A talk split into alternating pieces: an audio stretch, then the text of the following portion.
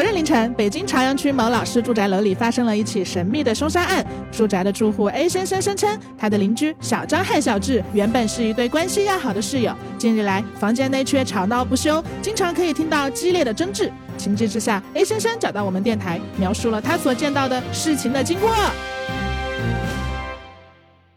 注意看，画面里的这个女人叫小张。凌晨三点，她潜入室友小智的房间，因为她的真实身份是一个晚上不睡觉的杀手。而这次，他的猎杀目标正是室友小智。房间里，小智正在昏睡，小张对着小智的脖子飞快的伸出手。就在这时，小智睁开了双眼，看着小张：“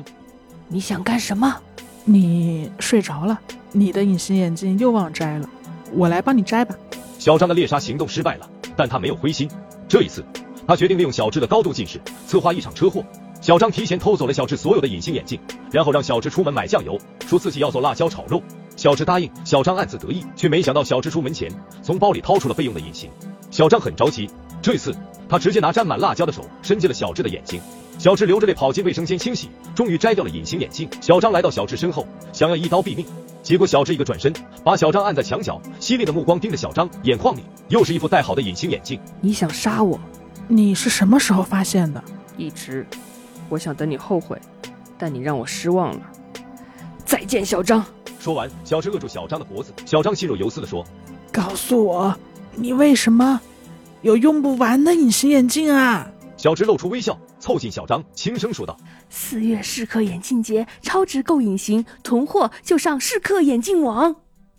本期节目由专注隐形眼镜行业十三年的适客眼镜网赞助播出。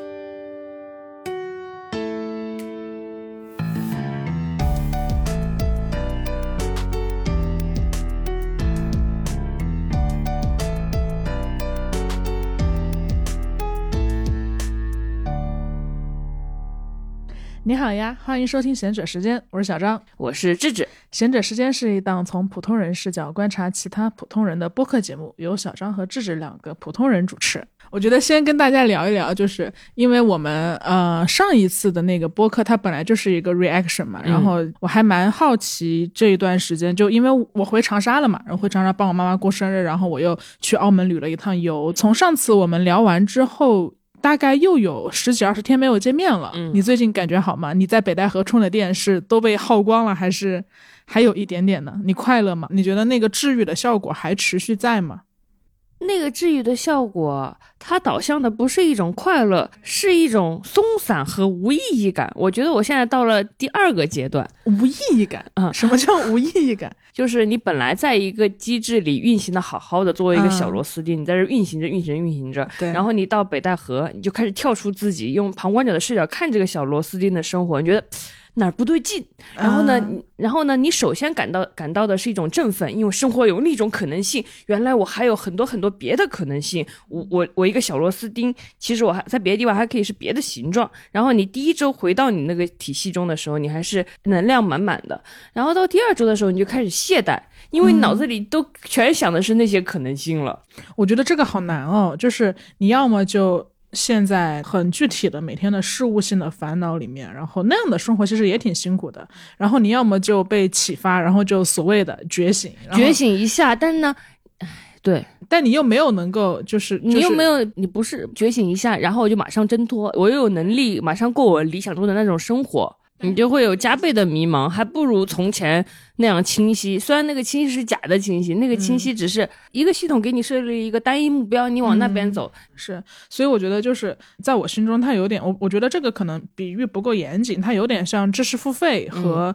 老子的区别。就是知识付费就教你解决哦，我今天有管理困境，那我就买一个知管理困境的课，然后我就去学，然后我就把下属管得好好的。然后升到中层领导之后，我发现我还需要学向上管理的学问，然后我又买一个课，然后我就变成了一个一个一个大老板。就就知知识付费给你提供的那个路径是特别鲜明的，你就按照地图按图索骥去升级打怪就可以了。嗯但一旦这个时候你有了一些知识付费无法解决的困扰，嗯就比如说你突然开始醒悟到我我在干什么，我这一切是为了什么，我是一个怎样的人，就这些问题是没有任何一个知识付费可以告诉你的。嗯就你可能得去看哲学，你可能得去看老庄，那在外国你可能得去看黑格尔。就总之，它好像是两种不同的困扰，而我们人如此的渺小和乏力，我们只能在两种困扰中间去挣扎。就像那个很有名的那个鸡汤，嗯他就说什么。世界上只有一种英雄主义，就是嗯看清生活之后仍然热爱生活。但他被说的很很烂啊，但这个事情真的难度很高，首先这句话的前提条件就很难，就是你如何看清清生活。对，就是你得具备多少文史哲的知识，你才能看清生活啊？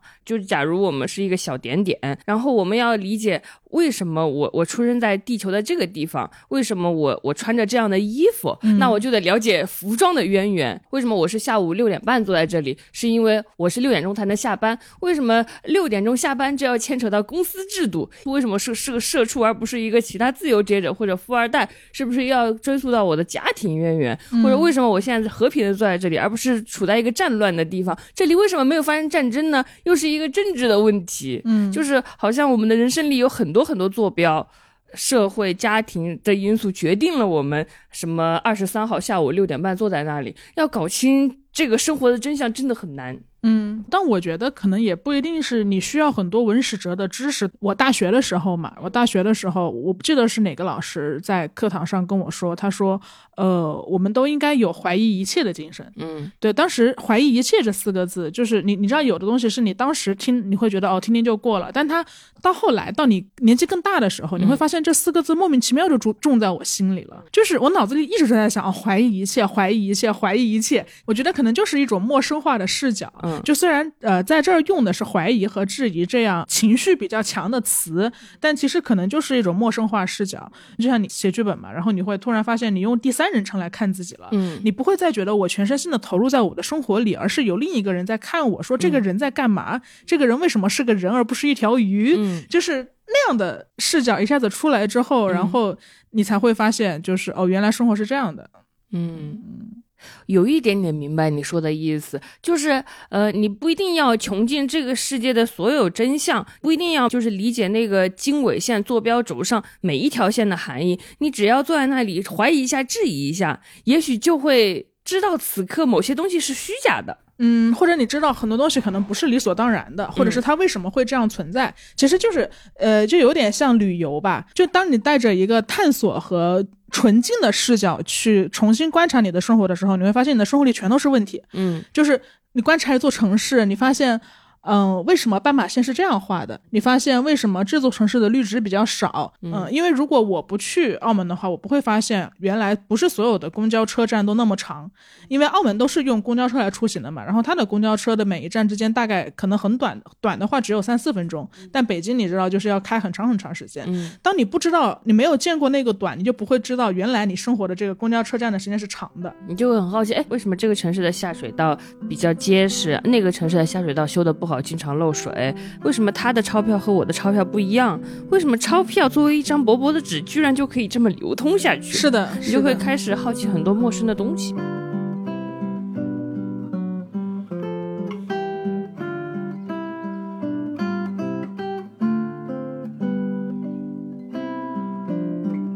开始是怎么定义“清晰”这个词的呢？虽然一上来就说这个好像有点太大了，但我我我的一个比较模糊的感受是，我觉得中国的文化是反清晰的，然后这种反清晰会让我时常觉得格格不入。就我又要说，我跟世界格格不入，好烦！我并不想每次录播课，然后自己明明三十岁了，然后呃都都在说自己跟世界格格不入，我觉得非常的非主流，但是 你没办法我，没办法，就对我觉得可能这一期有点像我们之前呃说到说我们两个有很多差别的那一期，我们如此不同却如此羡慕对方嗯。的那种感觉。但是这一期的主题比较像我们如此不同，并且并且没那么羡慕对方。啊就像你并不羡，慕我的糊弄，我也并不敢羡慕你的清晰一样。我羡慕你的糊弄啊，你羡慕我的糊弄，我羡慕你的糊弄干什么？因为你不喜欢糊弄。因为我时常还是会怀疑清晰之必要。我从小到大身边都会有很多人，就是他们说到这个的时候是一种不好的语气的，嗯他会说你想的这么清楚干嘛？或者是你把话说的这么清楚干嘛？嗯好像当你把话说清楚的时候，你就没有余地了。嗯打一个最最简单的比方，就很多时候中国文化里面很多的事情，嗯、从社交上来说，你的潜规则是在桌子下面的，嗯，你并不是在就是呃上面。我们有明文规定，嗯然后我们有契约的这个精神，我们把一二三四五六条都写得很清楚。很多时候，即使你写得很清楚了，嗯，那你背后实操起来还是会有很多灰色地带。比如说呢，你要去办某件事情，嗯你是进不去的。那天你可能没有约上号，然后你没有预约成功，嗯但你给保安送两包烟，你就可以进去。我每当遇到这样的时刻，我都会有点崩溃，嗯 我很崩溃。就是对于我来说，我从小到大没有一个人，大家都教我要诚实，嗯，要做诚实的孩子，没有一个人教会我说要给保安关系？对对对，就是没有人教过我这件事儿。当我看到别人这样做并且成功了，然而我并不知道怎么这样做，而且它不是一个知识上的不知道，我觉得我行动上我也没有能真的知道。就你看，其实我现在知道可以这么做了嘛，但我下次还是没办法给保安送烟，我、嗯我我就我知道没办法做那件我觉得事情这。件事，我觉得我们应该也是一样的不擅长吧。我们两个经常在一起讨论到底怎么跟这个人搞关系。我们两个 常用场景，大家也是知道的，就是 我们两个经常在一起讨论，说怎么办怎么办，要跟这个人搞关系，但是怎么搞关系呢？我觉得你都你都讲的太太高级了，我们根本就没有高级到搞关系这个层次。嗯很多时候我们只是在群里跟人家说话，嗯然后人家说了一个话，我们不知道该怎么回。哦，对，然后我们就开始私聊，就怎么会怎么会？有时候我们自己私聊还琢磨，仍然琢磨不出一个方法，我们就去另一个群里找另一个露怀。对对对，找一个我们认为很会搞关系的人。对对对，就很会跟人交往的人，嗯嗯，然后很多时候他并没有到说我们去讨好谁，只是说那一个话，我我们不知道怎么社会化的回应吧。对，就对这个其实是我觉得，我觉得是我跟智智是一样的。还有一种就是我的一个朋友吧，他跟我说过一个例子，嗯就他刚进体制内的时候，半夜凌晨两点，嗯领导给他发微信叫他出去喝酒，然后他就说领导我睡了。嗯类似之类的吧，就是就是就是嗯婉婉拒了，因为他觉得可能是呃领导看你刚来，然后就是想要让你快融入或者是怎么样，他觉得领导可能是想要帮帮他提携他什么的，领导就没有叫他了，领导叫另一个人，然后对，然后第二天，然后他就听同事跟他说说你这个时候不去是不应该的，你知道为什么吗？因为要去结账，你怎么知道？这个是我从小熟悉的事。你从小熟悉的是吗？对啊，因为从小我我爸爸就是会被叫去结账的那个，就凌晨三点领导打电话给你说要出来玩吗？意思就是来结账。嗯，那我觉得你你确实就是从小会比我更接触这些东西多一点。但我能理解你不理解，因为第一次我爸爸说，呃，我爸爸是跟别人在喝酒，然后大概是晚上一两点回到的家，他回到家就就吐了，因为在酒酒桌上他喝了很多酒，然后他吐他就开始吐吐吐，是回到床上休息，刚喝了一碗蜂蜜水，领导打电话给他。说让他出去玩，然后他他就挣扎着要下床，然后我说为什么要出去？你本你今今天已经喝了这么多了，你还喝醉，喝醉你你出去干嘛？非得玩吗？玩就有那么好玩吗？唱 K 那么好玩吗？然后他说你懂什么？然后他跟我说领导哪哪里是真的叫你出去玩的？你爸就这样跟你说呀？嗯，我爸爸我爸爸就非常就是他他遇到机会他就会告诉我，啊他遇到他就告诉我，他说他说你你他他他说你傻吗？他他难道是真的会叫你玩吗？就是这个也是没办法，是要去结账的嘛。哦，我爸妈完全把我隔绝在类似的事情之外，完全隔绝，嗯，真的吗？完真的。那我想知道他们对你，比如说坦诚到什么程度？类似于我我爸爸，反正从小就会跟我说的话，包括他先告诉我叉叉叔叔、叉叉叔叔、叉叉叔叔请你吃饭，然后我说啊，哎，不想去。他说。其中叉叉叔叔这个可以不去，但叉叉叔叔都必须要去。哎，你以为人家真的请你吃饭？他们就是请我吃饭，或者说别人，你以为别人真的会给你红包吗？他他们在乎的肯定不是你，只是跟我有往来，需要通过你为媒介，你明白吗？我说哦，我知道了。啊这种你爸妈会跟你说吗？完全不会，完全不会吗？完全不会。嗯所以我从小就知道，哦，红包不是一个浪漫的东西，只是一个交换而已。我小时候就觉得红包是爱，但可能也有就是就是从事的工作不一样的原因，因为我们家没有做生意嘛，所以我觉得相对这种应酬和饭局确实是少的。嗯然后在少的基础之上呢，嗯、我妈她就很希望把我。我妈很奇怪，就她一方面保护了我爸的纯洁，她嗯另一方面又希望在我身上重新制造这种纯洁。对，就是她是我们家跟社会打交道比较多的一个人。但她仍然如此天真。对对对，是。就我小时候就，我印象比较深刻的时候，就是但凡有一些些社会化的事情，比如说，呃，有个领导来家里，然后要跟我爸聊什么，然后我我妈就会让我进去做作业，你妈妈好辛苦哦。她就会让我完全听不到他们在说什么。所以我小时候对于我父母的同事的好坏和领导的好坏都是没有任何概念的。嗯后来才知道，原来有的叔叔阿姨是会给你的父母使小绊子的，有的叔叔阿姨是不喜欢你爸爸妈妈的，有的叔叔阿姨看上去在夸你，其实在讽刺你，就是就是就是不知道。你是什么时候开始知道这些的？嗯，对，但我觉得我很晚，很晚长大之后，我我也就随着成长过程中，我也不知道，我好像很小就知道了，叔叔阿姨看我的时候，并不是在看我，只是在看我爸爸妈妈而已。这就是为什么我社会化比较艰难的原因嘛，太艰难了。你觉得你适应的好吗？因为我知道这些东西，所以我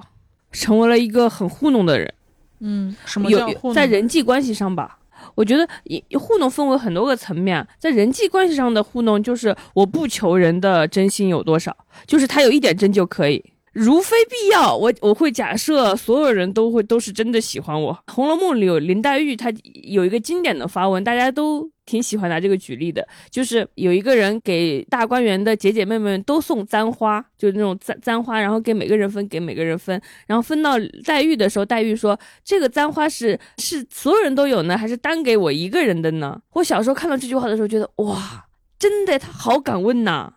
我觉得是我的话，我不会问这是单给我的簪花吗？我就得到这个簪花，然后我不问是不是单给我的，是因为你知道他不是单独给你的吗？我我不需要知道他是不是单独给我的，啊，我希望我永远不知道，我只想得到这个簪花，我只知道哦，这个人送了我一个簪花就可以。我在意这件事，但嗯，我表达的方式可能跟黛玉不一样，我可能不会直接问，因为我可能我跟你吧，我我在意，但我又没有面对真相的勇气吧，很多时候，但是我还是会去想要知道真相是什么。我在意我是不是独一无二的，我也在意啊，我觉得每个人都是在意的。嗯，每个人都希望自己是独一无二的，每个人都会希望说，至少在这个人心里我是独一无二的吧。嗯嗯，所以我会有一点点让我觉得很难受的一个社交场合是，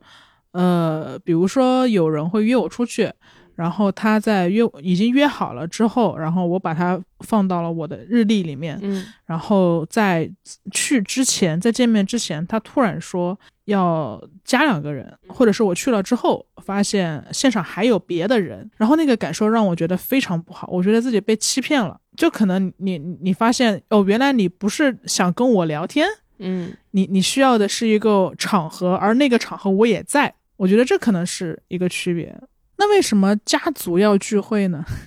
这是我从小到大的疑问。你们家族聚会的氛围不是还挺好的吗？啊、是是挺好的。对，这是刚刚参加了我们家的一个家族聚会，大家都以为我会带男朋友去，然后我带了智智去，我当时觉得自己必须要好好表现了。真的真的，智智跟我家里的家长们、长辈们谈笑风生，一整个智总把场子震得扎扎实实，真不错。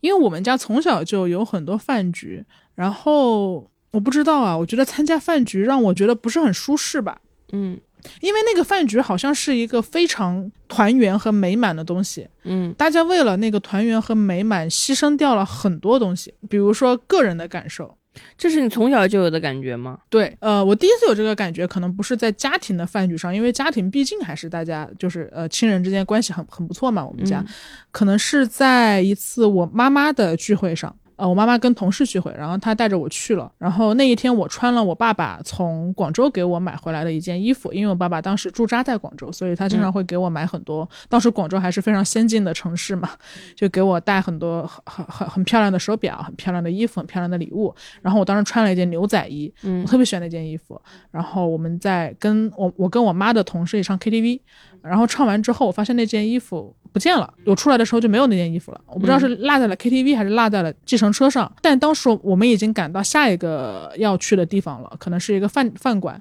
然后我就跟我妈妈说我想回去找，然后我妈妈就说那晚点再去，或或者是不去，我不记得了啊。嗯然后我就大哭，嗯我就很伤心，因为那是我爸送我的衣服。对，但当时所有的大人都没有想理我，就是很奇怪。他平时看到你，好像跟你很亲热，说啊你好可爱，说给你买旺仔牛奶喝。但真的，当你的衣服不见了的时候，大家却急于赶到下一个麻将室还是嗯饭馆，嗯没有人在意你衣服不见了这件事情。然后我就接着哭，然后我妈就说不要扫兴。对，我就记得“不要扫兴”这四个字。我我当时就觉得信那么重要吗？我的感受就那么不重要吗？是是为了团圆和美满，然后所以才能牺牲牺牲我爸爸送给我的礼物嘛？嗯我觉得那可能也是我很小的一个真相时刻。呃，但我现在想起来，就其实我妈妈不是一个那么不通情理的人。其实我现在想起来，是因为那一个饭局上，并不是一个私密的朋友饭局，它是一个类似于公司团建的东西。嗯然后那个场合其实有我妈妈的领导在，有我妈妈的领导的领导在，对。然后你这个时候为了一个小孩，然后再折返回上一个地点，可能是会给大家造成麻烦的。嗯我现在猜想啊，确实那天去的叔叔阿姨特别特别多，但所以我从小就会觉得不是吧，我就会意识到意识到成成年人为了团圆和美满和你妈妈当时为什么要把你带去那个饭局呢？我忘了，我忘了，嗯、完全忘了。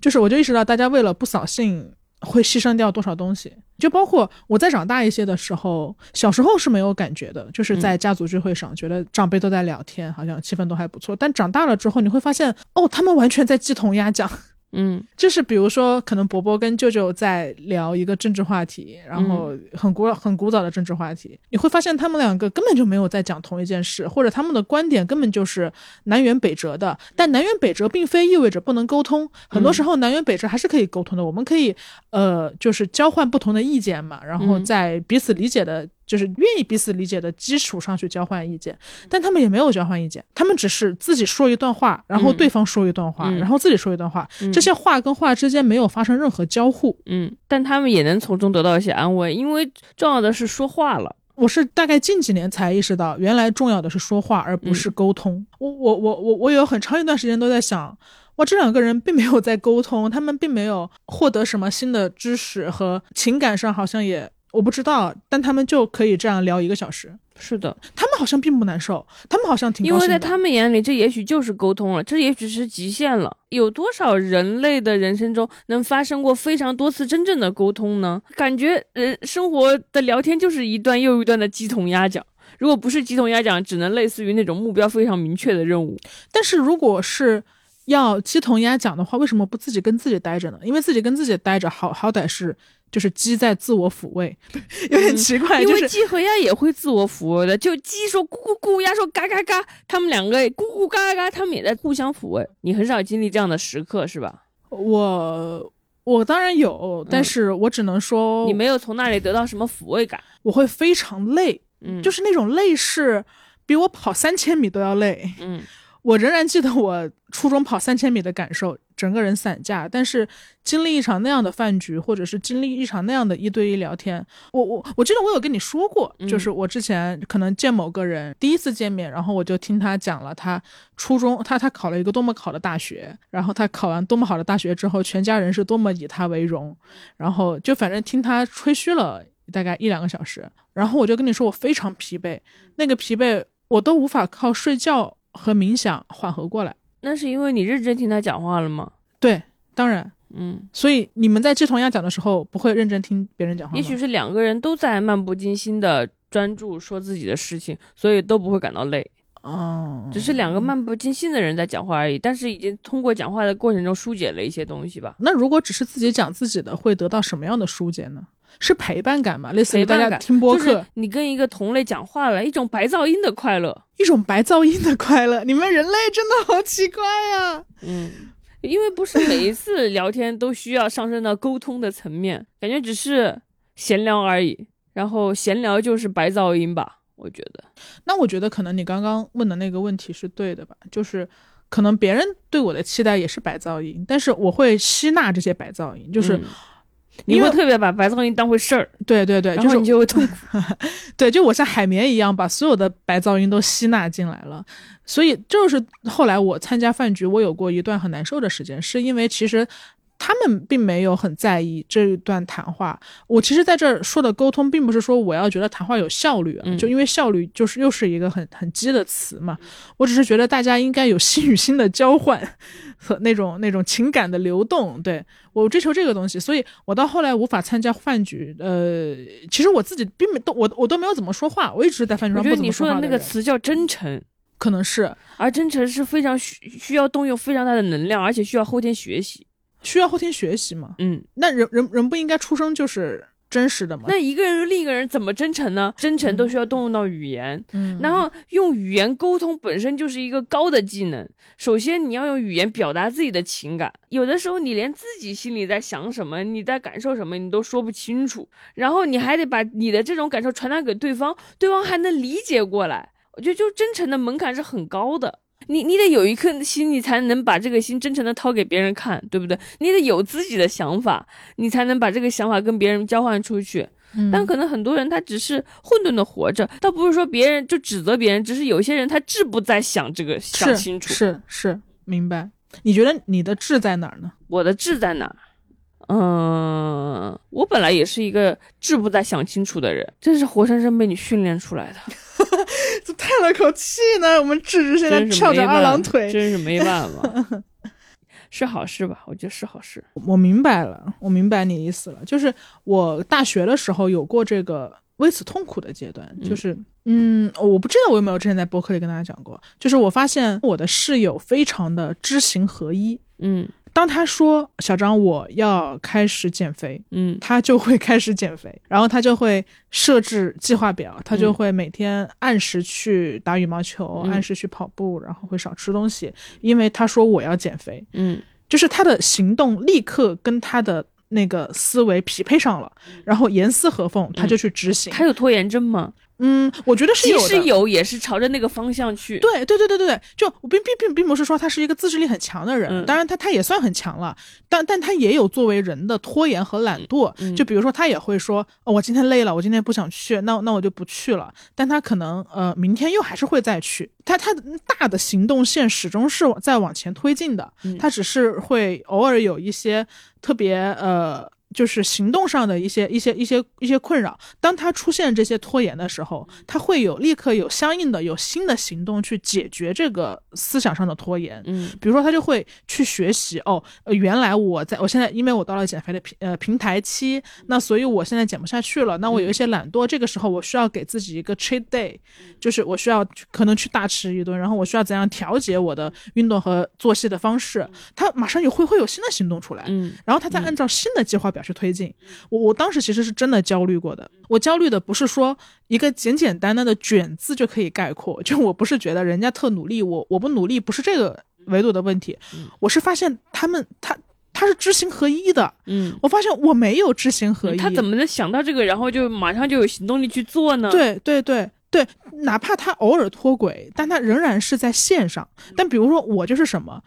当我有一个想法的时候，我会立刻用另一个想法去跟这个想法质疑它，嗯 就是所谓的怀疑一切啊。就可能就听了那个那个课，我就怀疑一切。就比如说，我也会想说我要减肥，嗯就是可能别人这个时候就去做出行动了，是吧？嗯，但我就会有一个想法是，哎，为什么嗯我想要减肥呢？这个是不是跟社会审美、女性之类的东西有关对，呢？为什么瘦是对的呢？嗯就我在迎合什么？嗯，就开始想很多。是，的，是的，我就会从一个一个思维发散开来，有十个思维，然后我就无法控制这些东西。到直到后来，当我论证到一个逻辑的底层的时候，嗯你通常会发现，你这个想法可能没有那么经得起推敲，嗯那我就不行动了。嗯，当然，我觉得也有一种可能性是我在给我的不行动找借口，但是我觉得大家都会做自己擅长的事，你擅长动脑子，所以你擅长用脑子把这些都完成了，而那个人擅长行动，所以那个人擅长用行动把这个事完成了。你们都用不同的路径来解决这个烦恼。但我就很羡慕嘛，我就会觉得，因为呃，虽然虽然我们上一集说了很多谚语都是有问题的，但我的确觉得知行合一是没有问题的。我觉得知行合一可能是我想要努力的方向吧，因为你你如果行行动匹配不上你的思维的话，嗯你就是内耗嘛。嗯但内耗也是一个过于绝对的词啊。如果苏格拉底觉得自己内耗的话，我们就没有哲学的起源了，嗯 因为大家也都在思索嘛，都在深思，都在沉思。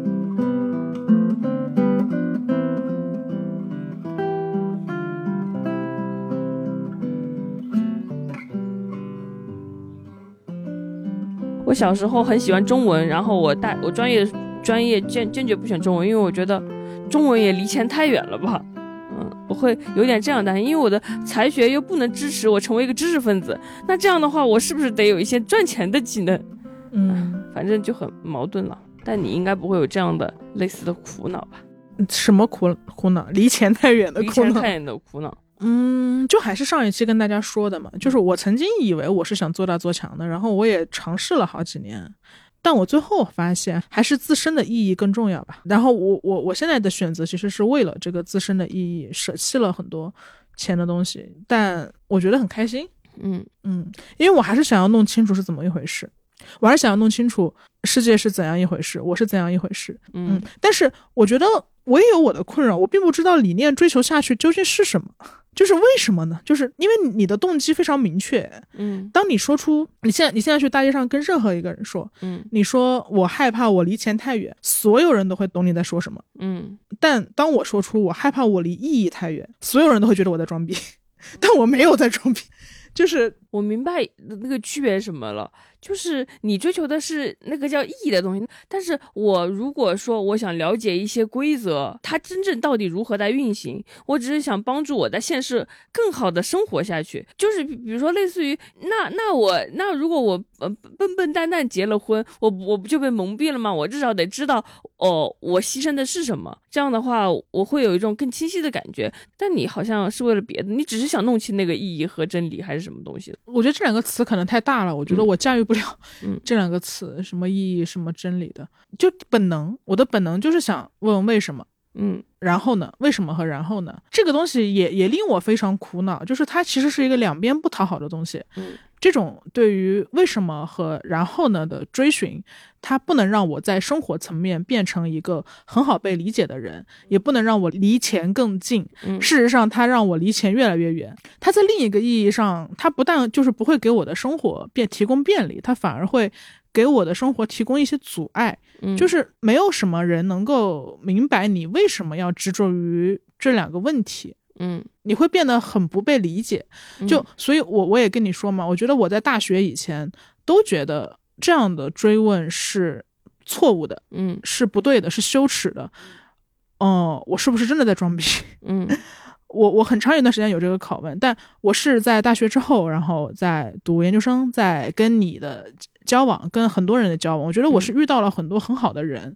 他们跟我说这个东西不叫不叫装嘛，它可能是一个好的东西，因为你好奇，嗯。因为你怎样，就是我被你们肯定了，然后我才逐渐逐渐的接受我自己身上这一部分，就哪怕我现在在表达，嗯。我在说这些话的当下，我都会担心听我说话的人觉得啊，智智就是很正常的人，为什么小张又在说这些东西？我真的有这个担忧，但是我没有办法，因为这些担忧就假装我不是这样的人，嗯。我我得面对这些不理解吧。我也没有找到什么出口就是了，因为我我很难跟身边的人解释我到底在追求什么，让事情变得清晰本身好像就是我的目的吧。我也不知道他是为什么，他是为了什么，就是好和外我好像永远在追求外吧。嗯，我每次听你这么说的时候，就会再次确认一遍，就是我跟你确实完全不一样。嗯因为追求把事情变得更清楚，很少成为我生活中的主要目标。我这种人一向就是非必要不清晰的。嗯嗯，但我还是觉得想把事情搞清楚，这这个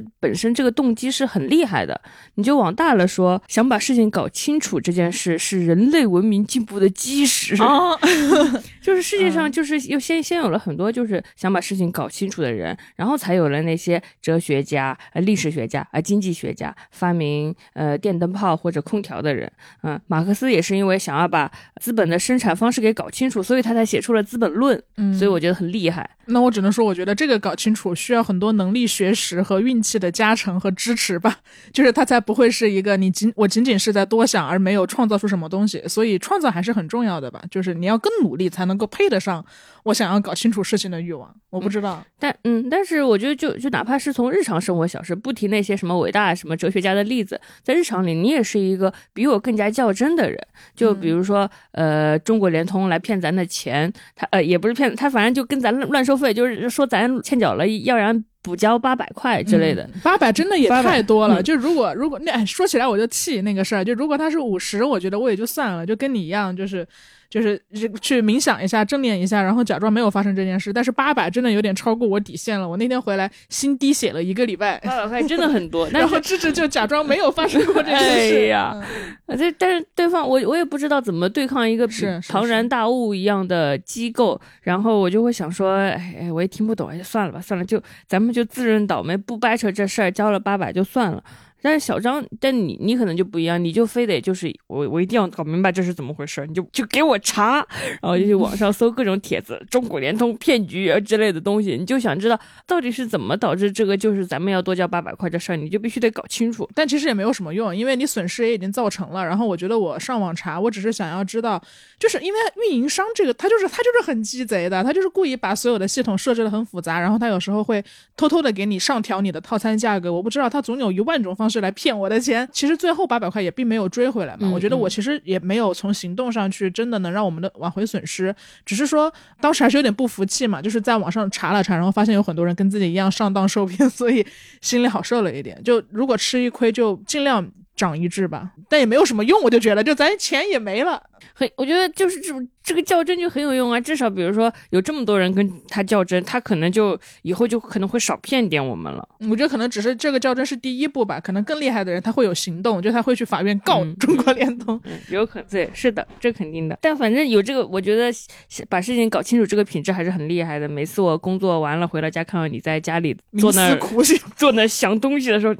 哎，很欣慰，咱家出了个大学生呐、这告诉所有告诉所有家人，对，因为我在我心中，真正的大学生他就应该拥有一种一种品质，叫想把事情搞清楚。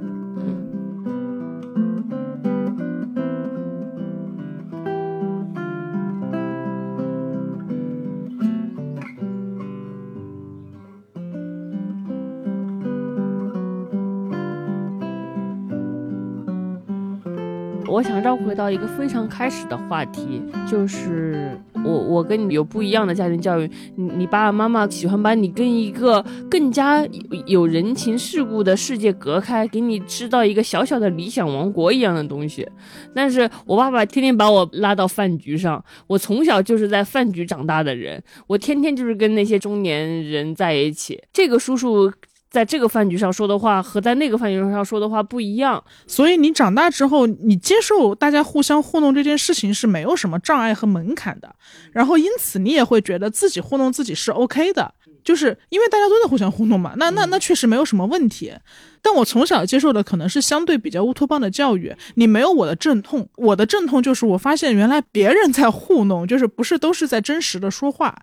但我接受这个花了很多时间，真的真的是很痛的事情，就是你会有非常多阶段，你一开始是绝望，就是、嗯。哇怎么会这样，这贼真的吗？真的真的绝望，然后然后你会觉得哇怎么是这样？这个跟书上跟我爸妈说的不一样什么的，呃，但我爸妈没有刻意给我灌输人人人是好的啊，我觉得我爸妈只是从行动上隔开了，就是我不知道我妈妈可能出于对于理想世界的追求吧，所以一开始面对真实的世界是绝望，然后马上你就会发展出第二个阶段，第二个阶段就是拒绝一切，嗯当我对这件事情我感觉到完全不可控，以及嗯我当我意识到，呃，对方跟我说这句话可能有十个意思，而我只能听出一个意思的时候，我就会对另外九个意思感到很恐慌。嗯我我我觉得非常失控。那在这种情况下，我唯一可控的事情就是我不让这些意思发生，我干脆不见你，嗯我拒绝社交，我就拒绝了伤害。但你马上会发现，这个这个阶段过得非常快，嗯因为人不可能拒绝跟世界的交往。当你在拒绝社交、拒绝交往的时候，你也拒绝了很多美的东西，很多很炫目的东西。嗯所以下一个阶段，我觉得就正是我现在正在处于的这个阶段，我才终于开始相信，就是我要说那句话，就是人人是一坨有好有坏的东西，然后爱也是一坨有好有坏的东西。周围的人他不是糊弄就是个坏人，他只是在糊弄而已，嗯或者是甚至有的时候是你最亲的人，也不总是理想状态的人。你的亲人他可能有的时候让你生气，他有的时候让你高兴，他让你高兴的时候可能是他做对了什么，但他让你生气的时候也不是他故意想要激怒你，因为人就是这样，有的时候我爱你爱对了，有的时候我爱你爱不对，我不能因为你爱我爱不对的那些瞬间就否认掉嗯。你爱我这件事情，所以我觉得我我我我现在这个阶段是啊、我终于度过了绝望，然后嗯。痛苦，然后 我才终于开始接受这一坨非常的有好有坏的、很复杂的，就很像橡皮泥里面把二十四色的橡皮泥混在一起，最后混成了一个灰不拉几的大圆球。哎呀，哎我哎。呦我现在就在接受那个大圆球，嗯。嗯，我觉得我我还在做这件事情。我觉得我的阶段跟你确实不一样，我我比你更早接受糊弄，就就像你到第三个阶段，你说哦，原来那些糊弄的人不是坏人，对他只是对对对。他只是糊弄会糊弄让他们有安全感，以至于我长大之后觉得人没有这层就是又糊弄和虚伪的外壳，就只用钢筋水泥对钢筋水泥裸露在外，太让我难受了。嗯。呃，我就我从小能接受糊弄的善意，肯定是因为我爸妈也不是坏人，所以我从小就会觉得说，哦，他只是不想，只是不想伤害别人，所以糊弄了一下，嗯，有这种感觉。是，所以，所以你你你这么说，我我我突然意识到，我之所以会有呃非常非常难受和非常恐惧的阶段，是因为我像你这样的经验太少了，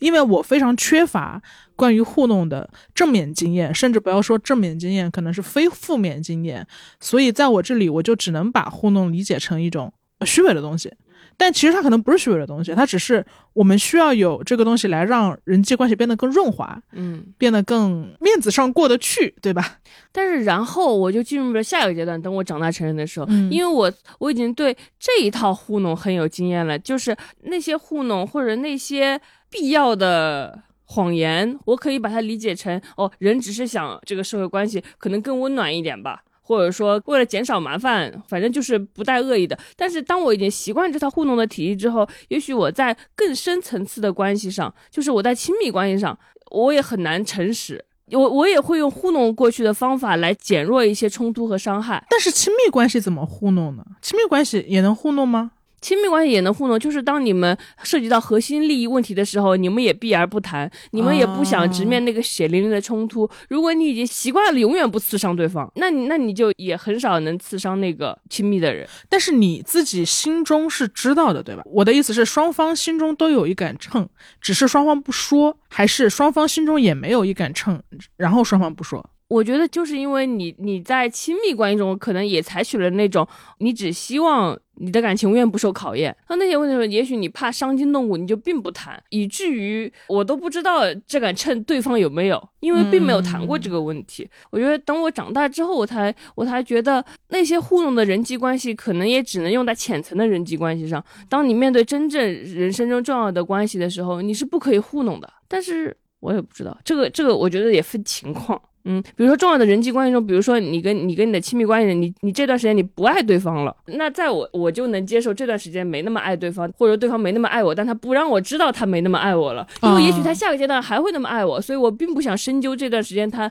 他有没有爱我，也许下个阶段他又爱我了呢。比如说每天早上我都给你发你在干嘛，其中三百六十五句中有三百句你在干嘛，我是漫不经心的发的，但是有六十五句我是真的好奇你在干嘛，那我就并不想深究那三百句到底是不是真诚，因为我只要享受六十五个真心的瞬间就可以。这个我觉得我能接受这种真心的糊弄。三百六十五个早安，你能接受有三百个都不真诚，只有六十五个真诚吗？我能接受，哦，我光听着这个，我的眼泪就要下来了。我知道宝，你这 但是怎么这样怎么 怎么这样？那为什么还要在一起呀、那人有的时候就是就好像恋爱关系听起来跟爱是两件事，他们有一个交集，但不完全一样。恋爱关系就是这么不一样啊？爱是瞬间、瞬间、瞬间的东西，恋爱关系是长久的东西，这两个怎么一样呢？爱只是点缀在恋爱关系里而已。我我眼中理解，但我不一定对啊。但是三百六十五天，你只爱我六十五天，也太少了吧？那就是恋爱第三年，好不好？三百六十五，除非那个人他只在每次真心想爱你的时候联系你，比如说三百六十五天里三百天他没有那么真心好奇你在干嘛，他不给你发你在干嘛，然后他只在真的好奇你在干嘛的时候给你发你在干嘛，这个你会好接受一点吗？嗯，可以，对吧？这个你就可以接受了，可以，可以。所以你不愿意接受那个三三百个他比较漫不经心的问你在干嘛的时候，至少我觉得，就是你虽然那个频次低，但是你每一次都是真的。嗯，但是如果你频次高，然后其中有一些是假的，嗯给我带来的成本是，我会很不安。我我不我没有任何判断的标准。那六十五个才会让你很不安，因为在三百六十五个就是不定期出现的六十五个里，还有三百天你都在很不安。那三百天你也很不安，今天他没给我发，今天他不爱我了，今天他怎么没爱我呢？就怎么就就就你知道吗？就也许你也承担的哦是另一那我不会不安。那我我个人不会，我个人不会。你不找我，我就可以干自己的事情。但是你找我，而你在骗我，我觉得可能是另一个维度的事情。那就是这个就是我能接受的欺骗吧，就是那那些瞬间我可能没没那么激情四射的爱你，只是一个平常的你在干嘛，嗯。或者说平常的呃我喜欢你，但但那个我喜欢你的时候，我可能那只是一个没有那么有激情澎湃的我喜欢你，这、那个我喜欢你相当于嗨，嗯，那我觉得也可以，我喜欢你，相当于嗨嘛。因为因为 那你就跟我说嗨嘛，你干嘛说我喜欢你呢？你把我重重的捧起，又重重的摔下，你们这些人啊，我真的不，我录不下去，你录不下去录，不下去。难道难道嗯那好吧，但但我确实也是因为跟智智呃认识之后，就智智会有一个表达是，你进入了感情的低潮期。嗯对对对对，他其实不光是他会用什么什么期来形容亲密关系，嗯比如说智智会跟我说，在我们友谊的热恋期的时候，我们怎么怎么怎么样，就是跟我回忆一件事情，嗯嗯嗯然后我就会有点伤心，我说怎么回事？现在怎么怎么就不算热恋期了呢？他就会分很多期，就比如说，或者是我跟他说当时的某一现任男朋友，呃，我觉得。哎，最近好像觉得不是很行啊，这个感情是不是出问题？是不是得分手？然后智智说没事儿，你这只是进入了爱的低潮期，嗯你还会 再回来的。嗯就是，但但我我我觉得这个是一个很正面的东西，就是我觉得你用什么什么期什么什么期去概括亲密关系的某一段时期是一个特别好的，因为这意味着你认为关系在流动和成长。嗯你不是觉得它是一个固定的东西，因为你既然有低潮期，那你就会有高潮期。你你既然有热恋期，我们也会有平淡期，但平淡期过后可能完了还会有热恋期。嗯就在你这里，这个东西是一个成长性的，你也并不会因为它偶尔的低潮而否定它。但我我之前啊，我现在是跟你的相处中我学习到这一点，但我之前可能会为低潮而感到非常的惶沮恐。丧万分，对对对、对，我就会觉得啊，我是不是不爱他了，或者是我们是不是没有办法再像以前那样当那么亲密的朋友了？我很害怕这个东西完了之后，它就是一个固定的，它不会再有新的变化发生。但你这个什么什么期的描述会一直提醒我说还会有变化发生。那只要还会有变化发生，当下的不管你好还是坏就没有那么可怕，因为还会有变化发生。当下的乏味或者灰心，也许可以再等一等，也许就是那个枯木逢春呢，这都说不准的事儿。当然，也许这个期就是会过的，不可能一直成长，它可能平淡着平淡着，嘿，死了也是有可能的。对对对但是这可以再等等，我觉得对对，而且你刚刚说这个平淡着平淡着死了，也是一个一个点吧。就之前呃跟一个咨跟咨询师聊嘛，他就会跟我说，他说你能接受你的人际关系是在倒数第二档的吗？嗯然后我说什么叫倒数第二档？他就说。保持在一个我们既不是朋友，嗯我们也不是敌人，我们只是互不打扰，也不说对方坏话，可能偶尔脾气来了说几句，嗯但是总体上不干扰对方生活。我们不喜欢，但是也不害对方，这是倒数第二档的关系。嗯他说：“你能接受这个吗？”然后我就想，我就想了想，我想说，在他没有把这件事情表达出来之前，我可能是不能接受的。嗯就是我，我很早之前就跟大家承认过这个错误嘛。我说我当时谈恋爱就很喜欢拉黑嘛，就是很坏啊我。但是我后来发现不能不能这样，不能这样。就是他关系可能分为五档，嗯就非常亲密，没亲密没那么亲密，然后直到互相讨厌，但是仍然互相不攻击，到最后一档可能才是我们互相憎恨，并且我们在网上买热搜骂对方，我们去甚至是这个埋着头买热搜骂对方，十年之后也会互相原谅，回到第一档、哦、啊，对对对，也也有可能，小 S 跟曾宝仪都可以世纪大和好，是吧？小 S 当年在呃节目上控诉就是阿宝和那个黄子佼的时候，他一定没有想到很很多年之后可以在颁奖礼上再和好。嗯。就是我我就意识到两件事情，就是就是我们之前经常说关爱是有灰度的嘛，嗯。但其实爱的灰度也是分深灰、浅灰和纯白和黑，对。然后同时爱也是有很长的时间维度的，它也是可变的，所以嗯。它无论横向和纵向都是可变的。然后这件事情是是事实，它不是我不接受，它就不是事实的，嗯。它就是事实，所以我必须接受。我不接受，我就是在内耗。对，所以我觉得，我觉得我现在会要好一些，嗯，至少我会觉得变化没有那么可怕。我我嗯我要相信，我可以在一次一次的面对、跟处理、跟介入之后，培养出更多接受这些变化的能力吧。是的，但是我们糊弄派的人 还，我们糊弄派的人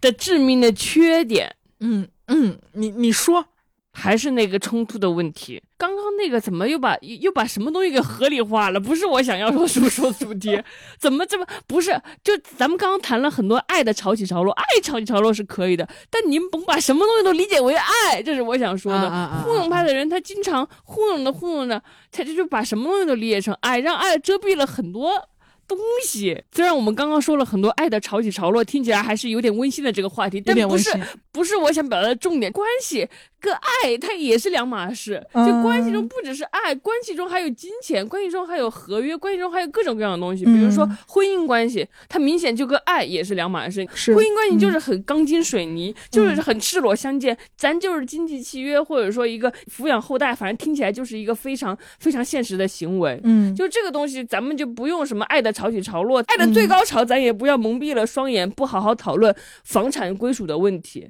对，这就是本糊弄派都觉得这事儿必须得摊开来讲，你可甭管说，哦，咱咱就现在相看两厌，我怕冲突，我就把这些事儿绕过去不谈，咱觉得还是得好好谈谈。这个大家得注意啊，连连糊弄派都不能接受的糊弄。这糊弄派就是咱呃糊弄派就就。我也不知道怎么培训这种逻辑思考能力。我我我大概能理解智智的意思，就其实这个话题是我我之前跟智智也是在看荞麦私信的时候有有的一个讨论吧。很多在私信里的女孩子，她会在处理非常严峻的婚姻关系，因为婚姻是合同是契约的时候，仍然被一些所谓的爱、所谓的呃很柔性的东西去蒙骗，就。社会会拿这个所谓浪漫爱的想象嘛，然后用此去剥削女性。就比如说，呃，我爱你，然后你就过来给我干点什么吧，然后你自己的条件也没有那么重要，然后你的付出也没有那么重要，因为我们不是爱嘛。然后女生基于从小到大看迪士尼看多了，像我这种女的是吧？就是她又会有这个爱爱的想象，你会觉得哦，我怎么能跟爱去计较呢？就是爱和技巧似乎天生是对立的，嗯但我觉得这是在这儿想说的那个，就是呃，其糊弄派也想坚守的观点是，呃，我们当然要知道爱有高潮有低潮，我们要给爱很多时间和机会，但是我们也要看到这份爱到底在当下的情况是一一个合同。还是一个契约，还是我们有面临更现实的困境？就爱和现实也是需要分开来考虑的东西，情感和白纸黑字和婚姻中的付出和计较，就像我们上一期所跟大家说的，照顾人就是工作。嗯，照顾人就是非常严峻的工作，对照顾人就是谁也不想干，但有有一个群体不得不干，另一个群体却可以不干的工作，是这是不行，不能这样。是，就那常见的一个方式就是把对孩子的照顾美化为母爱，嗯似乎你母爱就是天生的，我生了孩子，我天生就爱孩子，那我基于我爱孩子，我就需要对孩子付出全天候、无时不刻更多的完美的照顾，嗯，这些都是个母爱就跟人人往高处走一样，也是对吧？你就你人往你设定人往高处走，那人往低处走，那就不是人，对吧？对对那那母亲有母爱，那你不对那个孩子付出点，你你就不是个母亲。是，所以很多你知道，呃，产后抑郁的原因都是因为年轻的妈妈，她可能在我们之前的那个上一辈，可能二十三四甚至更早就生了孩子，自己还是个小孩呢。然后他们生下小孩之后，惊恐的发现他们不爱自己的孩子，或者是没有那么爱自己的孩子，没有宣传的、嗯预想的、自己认为的那样，我生下来我就爱这个小肉疙瘩，他没有那么爱。对你，你对啊，就我觉得，如果我们整个社会传递的一个自以为的真相就是母亲天生有母爱，对你会让很多本来可以认真的想我到底要不要孩子的人，然后他觉得哦，那我把孩子生下来，我可能就有母爱了吧？是生下来发现没有，这咋办呀？，对 对对，对就硬有呗。对，他就，然后他就会抑郁，嗯因为他会觉得这是我的问题，因为抑郁是向内的攻击嘛，抑郁者都是觉得问题出在我身上，但是真的就还是就咱们就是说大环境出问题，要不是如果我们跟母亲说的是你可能会有爱，你可能也会没有，嗯你那你要承担这个风险必。须要好好想清楚，在你生育一个孩子的时候，你要好好想清楚，除了爱，还有什么能让你生下这个小孩儿？是的，是嗯的，然后那些东西是确定的，就生育的目的，你生育的目的到底是什么？就是没有爱，你还能否有责任坚持下去？如果你就是没有爱呢？那如果你就是把这个小孩生下去了，然后你能为这个付出什么？为一个养育一个后代付出什么？对吧？。对就对如如果你天然告诉一个女性，你就是有母爱的，你不仅是呃让男性逃脱了责任，也让这个女生没想清楚。她背负了很大的爱的责任，哎，嗯，就是哇，所有人都会觉得你怎么能不爱自己的小孩？但是我觉得这个这个爱当然也是动态的，就以我对身边的呃女性姐姐嫂子们的观察啊，我觉得她们确实是在孩子比如说长到两三岁的时候，慢慢的接受了自己作为母亲的身份，她们跟孩子有很良性的循环，她们爱上了自己的孩子，但是那也是我爱上了自己的小孩，这是一个动态过程。我们那个大学老师说，母女就是在互相折磨中相爱的，就是我养养育你，养着养着我就爱你了。对对对，就哪怕我们这样告诉女生的，我们可能告诉她说，呃，你生下来可能不爱小孩，可能是呃是是是正常的，至少是正常的，但你也可能养着养着就爱了。你也可能养着养着就不爱，所以我觉得这个也是一个清晰。就我们敢不敢把这些清晰告诉女生呢？嗯，我们敢不敢承担这个清晰的代价呢？因为这个清晰的代价，它一定我们可以预料到的，就是女生会更审慎的考虑我是否要生育。嗯，那当女生开始审慎考虑，是不是生育率会下降？是不是对，男人们的基因就无法传承？那他到底动了谁的蛋糕？所以我们不要告诉女生。对啊，就是你长大之后就会发现，原来有这么多的谜题，对，就是就是你出生在一个谜题里，而有人故意不告诉你解。是嗯是，而且有有人故意把谜题搞得很复杂，他就是让你 解谜题的难度增加。你小时候觉得我今天很快乐，我天蓝蓝的，草绿绿的，花红红的，我开开心心。后来长大之后，我怎么生活在一个谜一样一样的世界里？我就天生我就面对各种谜题，到底谁想骗朕？到底到底是谁想骗朕呢？而且你说这个，我想到我们之前的那一期，就是很早很早以前的一期，我们说，啊、成长不止五险一金，还有一点好事情嘛。对，其实我们当时的态度是觉得，哦，为什么五险一金这么难懂？为什么五险一金这么麻烦？为什么我到二十五岁都还没有搞懂五险一金？是一个很自责的态度。但我最近对五险一金的想法也改变了。全改变了。就是呃，五险一金它的的系统之所以被设置的这么难，因为我在研究的时候发现它有很多很多难题。呃我光是想要自己缴一个社保，我都下载了至少六个 app，而这些 app 之间是不通的，税务局电话是打不通的，医保局电话也打不通的。的然后你线下去问工作人员是没有好脸色的。然后每个城市的体系又不一样，有的城市的医保局和养老局混在了一起，就是他们是合并的；有的城市是分开的。然后呃，工作年限也有差别，你要选择在哪个城市养老的时候，你才能在 N 多年之后把你的养老养老金集合在一块儿。然后有的城市断缴没有影响，有的城市断缴有影响。总之这件事情比我二十五岁想象的更加复杂。然后我其实那天其实就弄到有点崩溃，就是我就在九零后群里跟大家说嘛，我说我觉得我连这个也搞不懂，我好沮丧，为什么我连这个都搞不懂？然后元哥 给我提了一个醒，他说你有没有想到，可能是因为他就是设计的让你搞不懂，比如说养老金这个问题，可能就是想要限制人口流动，所以才让你尽量在年轻的时候定下你未来要在哪个城市养老，因为当你定下来了之后，这样子你才可以少流动一些，你就可以早早的定居。那定居就意味着你需要去工作才能够保持你社保不断，你入学也需要社保不断，对吧？你定居就意味着你要结婚，然后你结婚了之后你生小孩，就总之你会变成一个稳定的人，你就必须要有工作，你背上房贷你就去必不得不上班，对，就总总中，我只是举个小例子啊，我小时候以为每个国家人都有身份证，我也是，我我以为我以为呃中国有身份证，美国人有身份证，英国有身份证，什么印度有身份证，后来发现嘿，基本上只有中国有身份证，就只有中国有这么严格的户籍制度，就是我这辈子都没想过，就是文化冲击人生的真相时刻就是什么，有些地方人不需要身份证就能买高铁票，对对对是真的吗？对。我还有一个真相时刻是关于档案的，嗯。就是我们在读大学的时候，尤其是大学，嗯。然后档案是辅导员很容易拿来威胁学生的一个东西。嗯。就是虽然我没有直接被威胁过，但是班上的同学经常会就会说你这个不听话，然后就把你记入档案。然后一开始的时候还只是说哦，你要是作弊、违纪、违规、嗯违反校纪，我呃我把你记入档案加处分。到后来这个威胁就变得特别通用，你迟到三次，我要给你记档案。你谈恋爱，我我我瞎说啊！你夜不归宿，我要给你记档案。嗯记档案就变成了一个随时可以拿来的很好用的鞭子，就是我只要把把这个鞭子亮出来，我不用抽你，你就害怕了，小特别小时候特别容易被吓到。吓死了。这就是说，我告诉你，这个这个这个这个可是要被记入档案的啊！对然后我们就吓坏了，我们没有见过那个档案，可是好害怕。是的，是的，所以我还有一段时间在想说，哎，这个个人档案，因为它有一个要求是你自己是碰不到的嘛，它只能就是呃在档案各个局之间走 EMS 去流通嘛。嗯我还想说，哎，这个档案为什么我是这个档案的人啊？我为什么看不到这个档案？我不是最应该看到这个档案的吗？对，然后后来也是一个朋友跟我说，他说，因为这个档案不是为了服务你，是为了管束你。嗯，对，然后它的模糊性，你不知道它里面有什么，你不知道它里面记了你什么，你不知道它以后会不会记你什么，你不知道这个记录对你会不会有什么影响，所有的模糊性对你都是制约，嗯，都是一种约束。对，嗯这是一个真相时刻吧？太多这样的真相时刻了。我我就觉得人生中的一个真相时刻，就是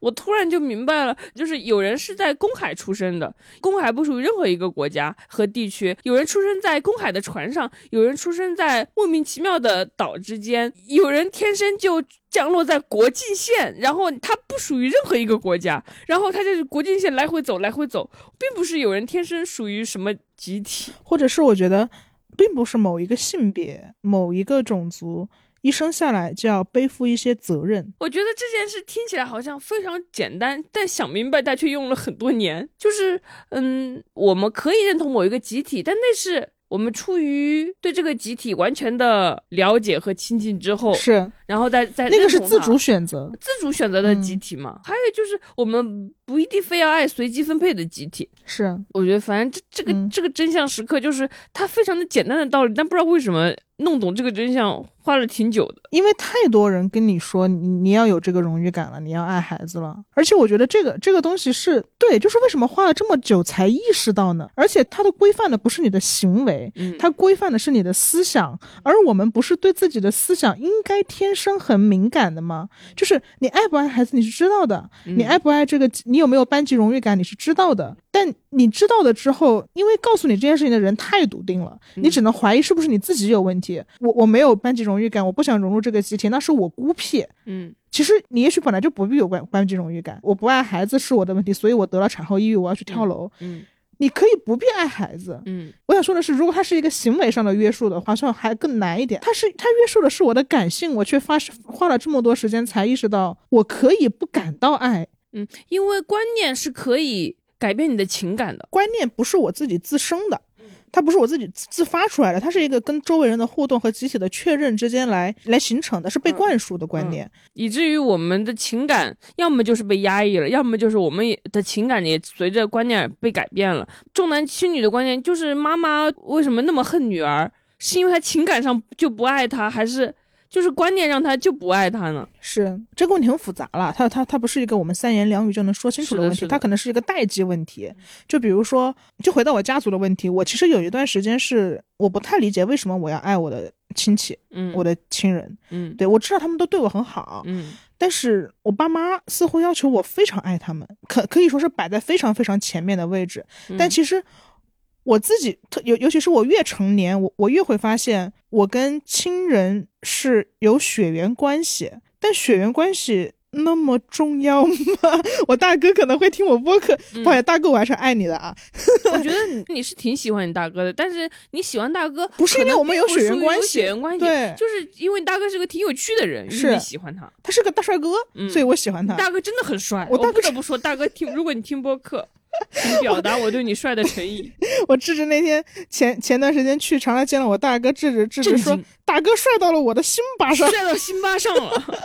对，就就是就是对我可能是因为我跟你的相处中，然后产生了喜欢，然后我产生了认可，产生了尊重。但你让我天生去爱一个亲戚，嗯